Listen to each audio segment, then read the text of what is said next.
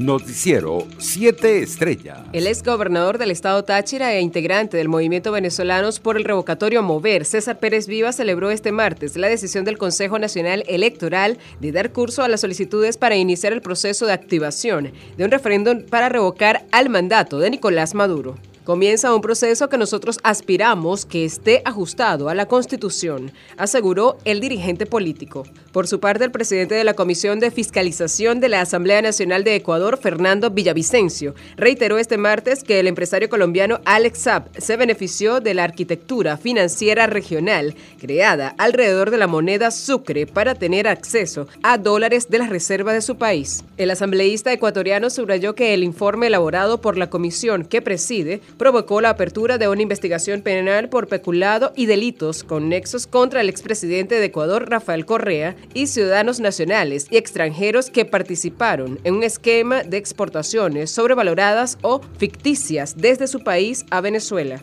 Por su parte, Nicolás Maduro recibió las cartas credenciales de los embajadores de Argelia y Perú en Caracas, Adelcaer Hadhasi y Librado Augusto Orozco Zapata, respectivamente. Ambos diplomáticos fueron recibidos en el Palacio de Miraflores de Caracas por el ministro del Poder Popular de Relaciones Exteriores, Félix Plasencia, quien nos guió a su encuentro con el jefe del Estado venezolano. Entre tanto, los pasajeros que deseen ingresar a Venezuela vía aérea a partir de este año 2022 deberán facilitar un código QR o LIN que permita la verificación del laboratorio en el que se han realizado la prueba de COVID-19 PCR, según lo confirmaron las aerolíneas venezolanas en redes sociales. La decisión del Instituto Nacional de Aeronáutica Civil, INAT, respondería a las políticas sanitarias en Venezuela para hacer frente a la pandemia, tomando en cuenta que las autoridades solo estarían aceptando las pruebas moleculares de laboratorios autorizados por nuestro país, tal y como lo reseñaron portales digitales especializados. Internacionales. El secretario de Estado de Estados Unidos, Anthony Blinken, viajará este miércoles a Ucrania, donde se reunirá con el presidente de ese país, Volodymyr Zelensky, para tratar el tema de la amenaza rusa. En un comunicado, el Departamento de Estado informó que un día después de su visita a Kiev,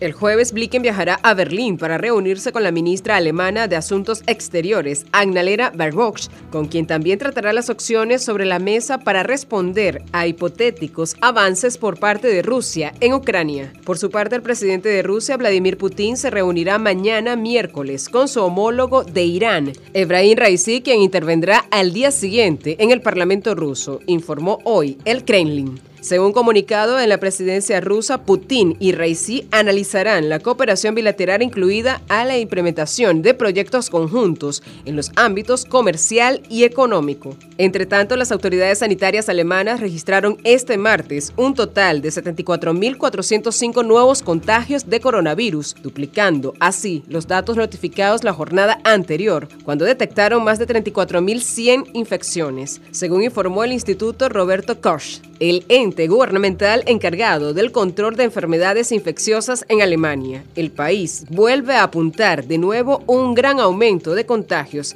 y ya suma más de 8 millones de positivos desde el inicio de la pandemia. Economía. La Organización de las Naciones Unidas para el Desarrollo Industrial, ONUDI, apoyará en Venezuela el programa de actualización y modernización en este ámbito para mejorar en 2022 la producción agrícola de cinco cadenas de valores, incluyendo arroz, maíz, leguminosas, caña de azúcar y soya. Así se dio a conocer durante la reunión virtual coordinada por la ONUDI del Comité Técnico Consultivo del Programa de Actualización y Modernización Industrial en la República Bolivariana de Venezuela para informar sobre los avances y la cartera de proyectos piloto que se implementarán a partir de este año. Deportes. El nuevo entrenador de la selección Vinotinto, José Néstor Peckerman, y su cuerpo técnico arrancaron este lunes un módulo de entrenamientos en el predio del Centro Nacional del Desarrollo de Talentos Deportivos y Alto Rendimiento, CENAR, en la isla de Margarita, luego de superar los obstáculos ocasionados en la logística por el rebrote mundial del COVID-19